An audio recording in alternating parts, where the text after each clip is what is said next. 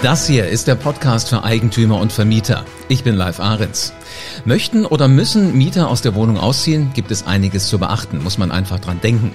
Die größten Unstimmigkeiten entstehen übrigens oft bei Themen wie ja, den Schönheitsreparaturen, dem Auszugszeitpunkt oder auch wenn es darum geht, ob die Miete noch gezahlt werden muss und wie viel Kaution einbehalten werden darf.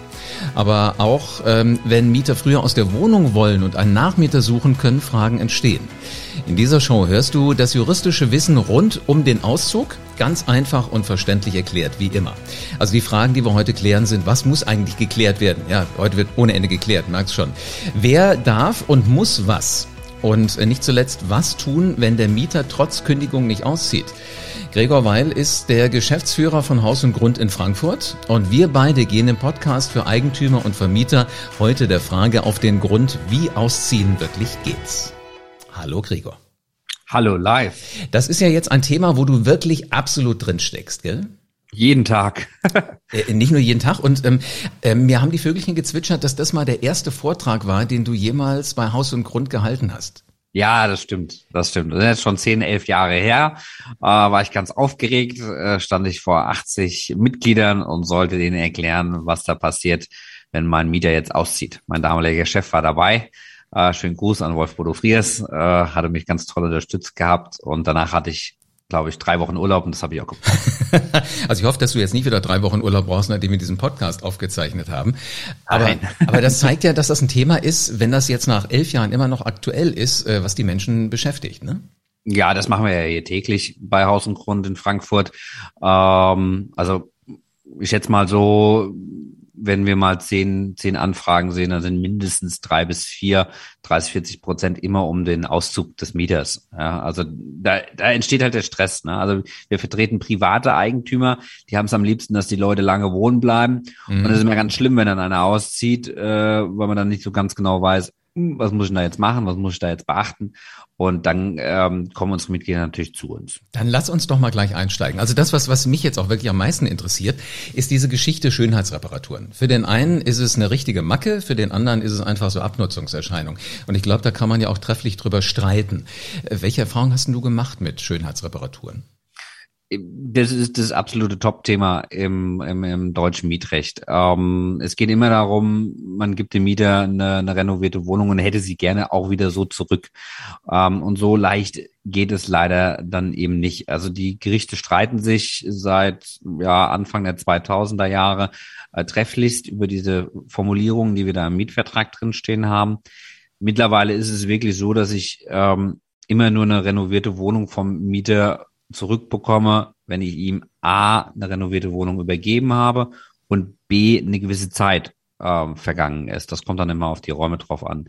Ähm, also bei Wohn- Schlafräume müssen zum Beispiel schon ähm, acht Jahre mal vorbei sein, damit ich überhaupt einen Anspruch gegen den Mieter habe ähm, dass er mal äh, durchstreicht. Und da muss das natürlich auch wirksam vereinbart sein im Mietvertrag. Jetzt sind aber ja Schönheitsreparaturen äh, immer im Auge des Betrachters. Also was finde ich schön, was ja. findet ein anderer Mensch schön?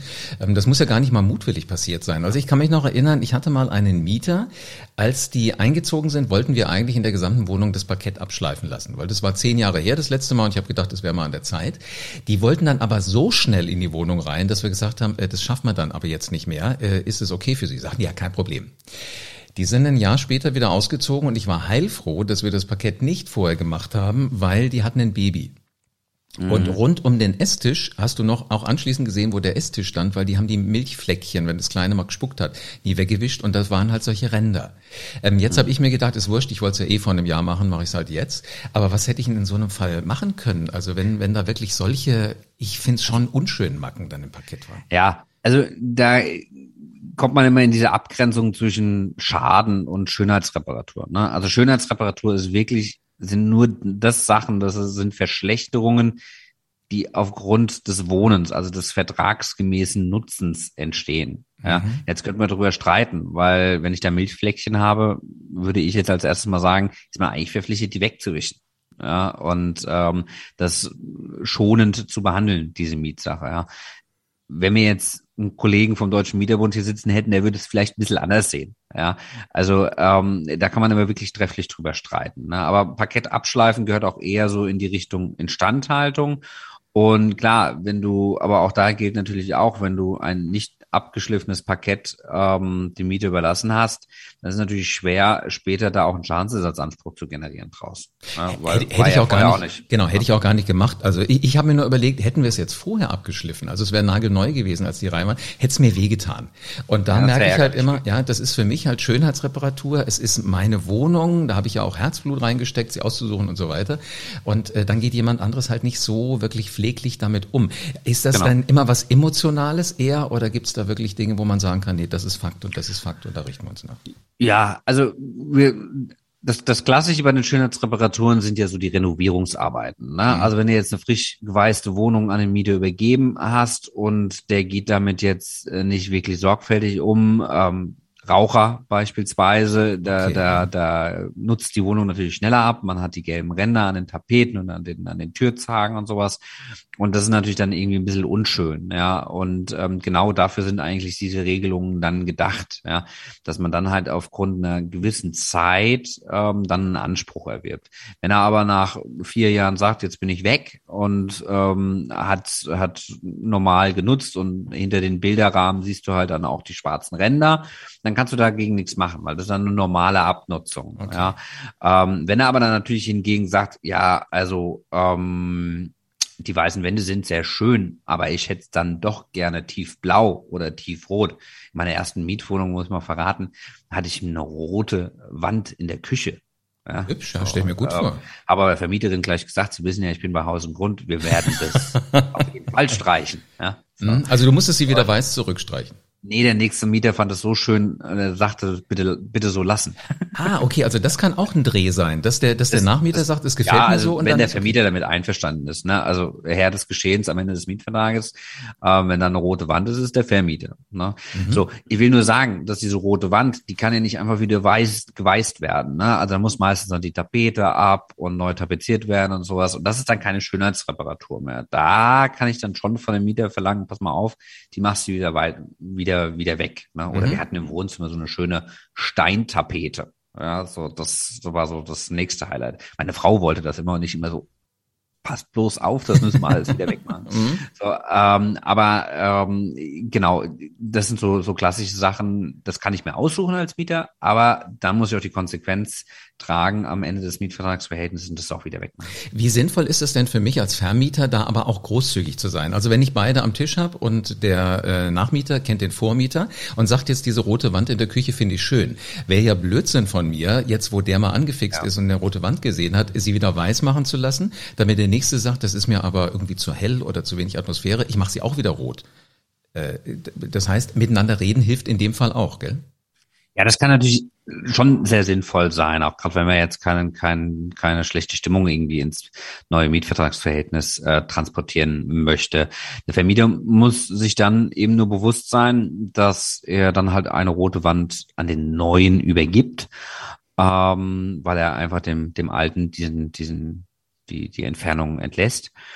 Und äh, dann kann er natürlich später nicht erwarten, dass der neue das dann wiederum weißt oder neu tapeziert. Das funktioniert in den meisten Fällen dann nicht.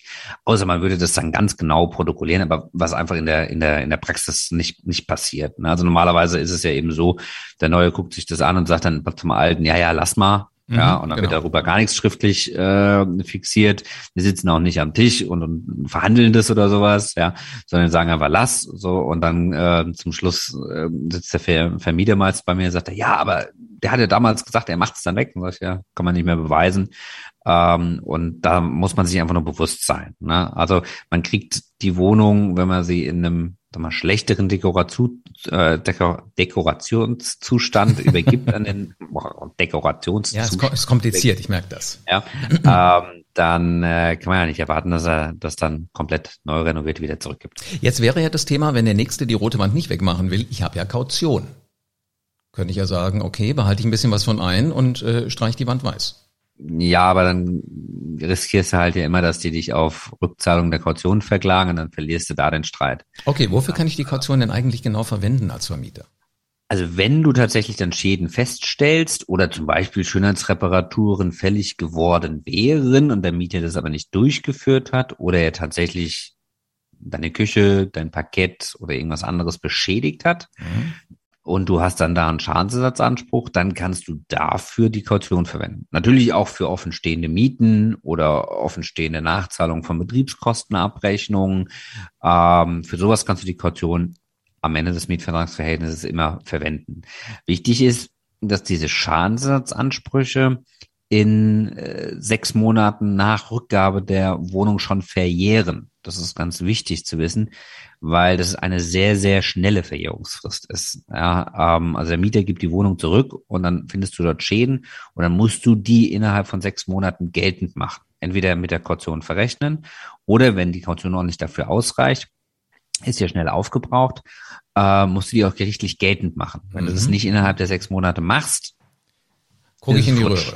Sag mal, aber du sagtest ja gerade auch Nebenkosten zum Beispiel können ein Fall sein. Mhm. So, jetzt kündigt er die Wohnung zu äh, Ende Januar, ist dann weg. Die Nebenkostenabrechnung kriege ich ja gefühlt jetzt im Moment nicht innerhalb von sechs Monaten. Genau. Fällt das dann? Erst äh, nächstes Jahr. Ja, genau. Ja. Fällt das dann noch irgendwie mit darunter oder? Genau. Ja, also wenn jetzt die, nimm mal, nimm mal ruhig den, den Januar, das ist ein ganz interessantes Beispiel. Äh, Im Januar wirst du auch noch nicht die Abrechnung für 2021 haben. Stimmt. So, und äh, das heißt, der Mieter zieht jetzt Ende Januar aus und du musst die Kaution irgendwie abrechnen, sollst das auch irgendwie dir nicht so viel Zeit lassen. Und äh, jetzt hast du da 2021 noch offen stehen, wo du nicht weißt, ob es vielleicht eine Nachzahlung gibt. Mhm. Dann hast du auch noch einen Monat aus 2022. So, und dieser äh, Monat in 2022, der wird irgendwann in 2023 abgerechnet. Ja, du darfst auch nicht hergehen, jetzt äh, die Betriebskosten dann für 13 Monate berechnen. Das wäre auch falsch. Also musst wirklich für beide Jahre eine Betriebskostenabrechnung machen. Aber die Kaution ähm, könnte ich ja dann, bis das alles passiert ist, schon genau. wieder zurück habe zahlen müssen. Kaution musst du schon wieder abgerechnet haben bis ja. dahin. Und da lässt sie dann die Rechtsprechung äh, zu, dass du einen Einbehalt für noch ausstehende Betriebskostenabrechnung ah, okay. äh, vornimmst. Mhm. Der muss aber angemessen sein und der orientiert sich an immer an der letzten Abrechnung. Also jetzt in unserem Beispiel an die Abrechnung für das Jahr 2020. Wenn es da ein Guthaben gab für den Mieter, kannst du gar nichts einbehalten. Mhm, verstehe. Ja, ist auch sinnvoll, ist ja fair für beide Seiten. Genau, aber wenn da dann zum Beispiel 600 Euro Nachzahlungen sind, ähm, dann darfst du für das Jahr 2021 600 Euro zurückbehalten mhm. und für das Jahr 2021 ein Zwölftel oder für das Jahr 2022. Ah, verstehe, weil er Ende Januar aus, äh, ausgezogen ist. Okay. Weil er Ende Januar ausgezogen ist. So, ein Zwölftel von 600 sind 50 Euro, insgesamt 650 Euro für eine ausstehende Betriebskostenabrechnung. Womit bewiesen ist, dass auch Juristen rechnen können. Äh, absolut, da hatte ich auch gar keine Sorge. ähm, äh, sag mal, wenn, wenn der ähm, Mieter dann jetzt geht, ähm, was muss er dann tun? Einmal noch durchkehren, durchwischen und gut ist? Kommt auf den Mietvertrag dann drauf an. Na, also wenn wir im Mietvertrag eine wirksame Schönheitsreparaturklausel haben, und er eine gewisse Zeit drin war und dann diese Ansprüche fällig sind, muss er das machen. Mhm. Und in unseren Standardmietverträgen steht auch nicht drin, dass er das nur Besen reinmachen muss. Das wäre das, was du gerade beschrieben hast, einmal durchkehren. Ähm, sondern wir schreiben in die Mietverträge, dass er das im sauberen Zustand hinterlassen soll. Und wir erklären auch im Mietvertrag, was er da alles machen soll. Also fegen, kehren, wischen, Fenster putzen, mögliche Einrichtungsgegenstände sauber durchwischen. Also das muss man schon genau regeln, aber dafür sind ja unsere Standardverträge da. Super. Also da ist alles geklärt auf der sicheren Seite. Jetzt habe ich ja meistens so eine gewisse Zeit, die der Vertrag läuft. Wenn mhm. ein Mieter sich jetzt entscheidet, aus welchem Grund auch immer, er will vor Vertragsende ausziehen, was muss er denn dann machen? Also äh, im Wohnraum-Mietvertrag hast du meistens keine befristete Verträge. Du hast vielleicht so einen Kündigungsausschluss, ähm, oder der Mieter will kündigen und kündigt mit seiner dreimonatigen Frist mhm. und will jetzt vielleicht nach einem Monat raus. Ähm, ziehende Mieter kann man nicht aufhalten, oder er kann ja gerne ausziehen, also das kann ich mir nicht verbieten, aber das Mietvertragsverhältnis endet erst nach diesen drei Monaten. Mhm, okay. Wenn er jetzt ganz schnell weg will, ähm, hat er irgendeine Chance, dass, oder, oder kann man da was machen oder muss der den Schlüssel behalten, bis dann der Tag X gekommen ist? Ich kann als Vermieter die Schlüssel übernehmen, mhm. aber wenn ich sage, nee, also ähm, ich, ich kann jetzt nicht sofort äh, mein, mein, meine Wohnung neu an den Markt bringen, aus welchen Gründen auch immer, äh, dann muss ich das nicht. Und dann sage ich ihm aber auch bei der Übergabe, pass mal auf, ich habe jetzt zwar die Schlüssel wieder entgegengenommen, aber das ist noch kein Verzicht auf die Mietforderung. Unser Mietvertragsverhältnis läuft noch zwei weitere Monate und äh, da kriege ich auch noch weiterhin die Miete von dir. Jetzt hast du ja gerade gesagt, ähm, man kann sie nicht äh, aufhalten, äh, wenn, wenn die halt ziehen, ziehen sie halt. Mhm. Ähm, wie wäre das denn, wenn, wenn ich keine Zeit habe oder keine, keine, keine Power, jetzt einen Nachmieter zu finden, wenn der selber einen sucht und mir einen präsentiert? Wer mir die Miete zahlt, ist mir ja prinzipiell Schnurz. Hauptsache es ist jemand da. Kannst du machen, äh, aber musst du nicht machen. Also das ist so ein, so ein kleines Märchen. Wir wissen auch nicht so ganz genau, wo es herkommt.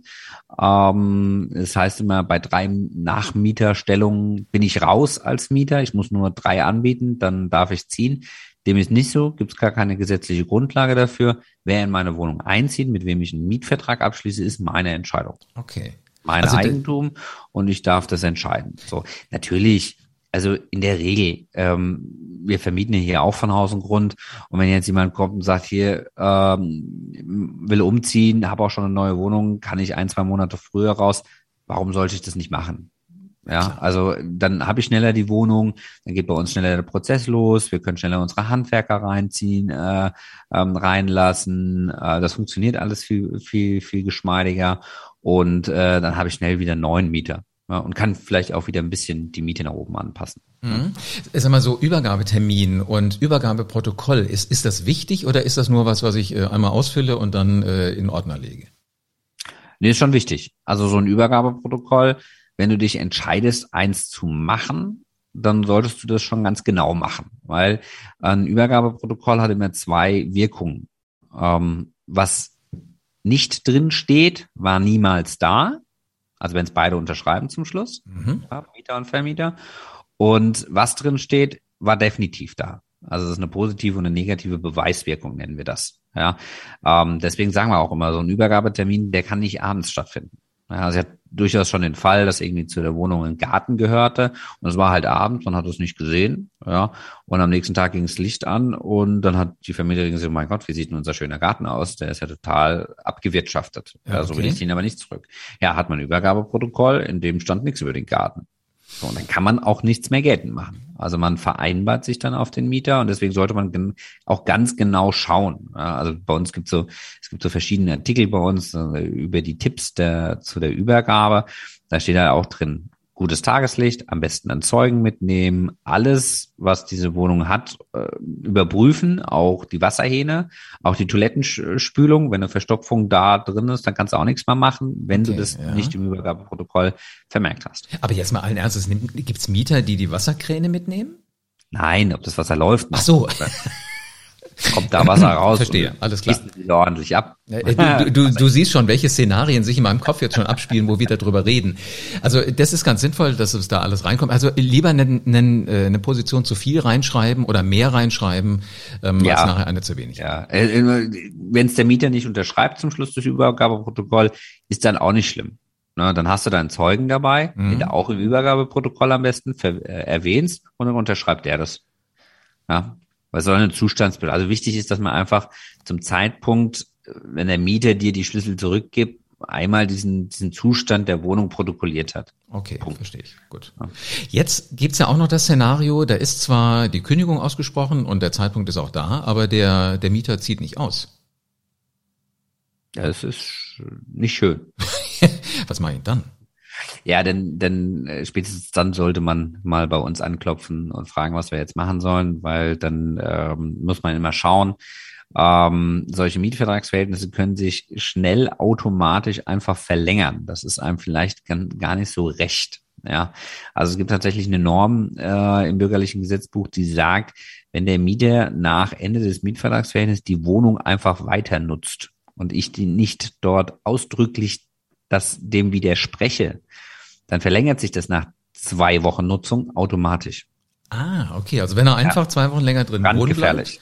Ja. Dann Wir haben es zwar schon in den Mietverträgen auch drin stehen, dass diese Norm nicht gilt. Also die kann man abbedingen, sagen, dass sie nicht gilt, aber man sollte es immer ihm nochmal schriftlich geben. Ja. Würde das dann heißen, würde das dann heißen, äh, nach zwei Wochen ähm, ist das äh, Mietverhältnis wieder aktiv, dass ich ja. auch wieder die kompletten Kündigungsfristen habe?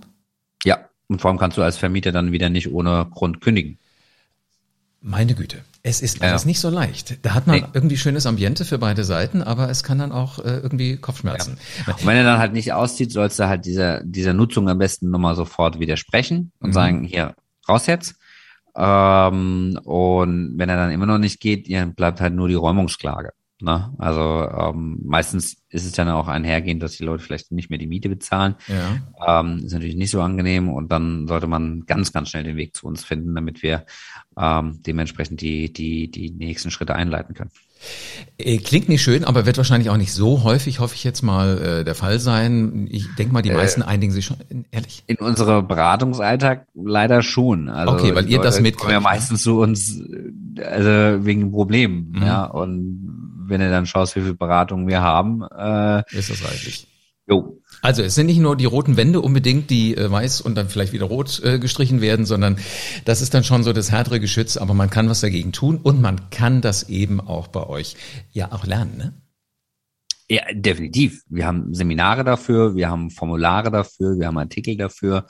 Ähm, wir geben da gerne unser Wissen immer weiter. Ja, und wenn es halt immer nur die eine Sache ist, die man sich merkt, ja, dass man zum Beispiel als Vermieter niemals in den Mietvertrag hineinschreiben darf, dass der Mieter eine Endrenovierung zum Schluss schuldet. Das ist immer ganz katastrophal. Ähm, oder dass man halt eine ordentliche Übergabe macht, indem man auch die Schlüssel aufzählt und die Zählerstände notiert. Wenn man sich nur das merkt, sind wir immer glücklich, weil dann sind wir einen Schritt weiter. Und ähm, das geben wir halt in unseren Seminaren, in unseren Informationsveranstaltungen und halt über unsere Formulare gerne an unsere Mitglieder immer weiter. Das sind so die kleinen Kniffe und wer da Appetit hat auf noch mehr. Es gibt ja ähm, diese ganzen Seminare und ich würde vorschlagen, ich pack das noch mit in die Shownotes unten rein, dann klickt man einmal drauf und sieht sofort das Programm. Gregor, vielen Dank für eine spannende Folge. Es war mir wie immer ein Fest und äh, deine Bilder sind so schön und äh, dass du uns auch nochmal ebenso beweist, dass auch Juristen rechnen können. Sehr, sehr schön. Vielen Dank dafür. Ich freue mich schon auf die nächste Folge vom Podcast für Eigentümer und Vermieter. Also, wer da draußen eine Wohnung gekauft hat, bekommt auf alle Fragen Antworten rund um das Selbstbewohnen oder Ausvermieten. Es sind wirklich Experten. Der Gregor ist nicht der Einzige, da gibt es ein ganzes Team um ihn rum und die sammeln seit Jahren Fragen, die den Vermietern auf den Nägeln brennen und von denen lebt eben jetzt dieser Podcast. Damit du da draußen jede Nacht ruhig schlafen kannst und auf dem Laufenden bleibst, abonniere diesen Podcast am besten jetzt und lass gerne eine 5-Sterne-Bewertung da. Dann werden auch andere demnächst darauf aufmerksam, dass es spannendes Wissen für Vermieter und auch für Mieter zu hören gibt. In diesem Sinne, bis zur nächsten Folge vom Podcast für Eigentümer und Vermieter.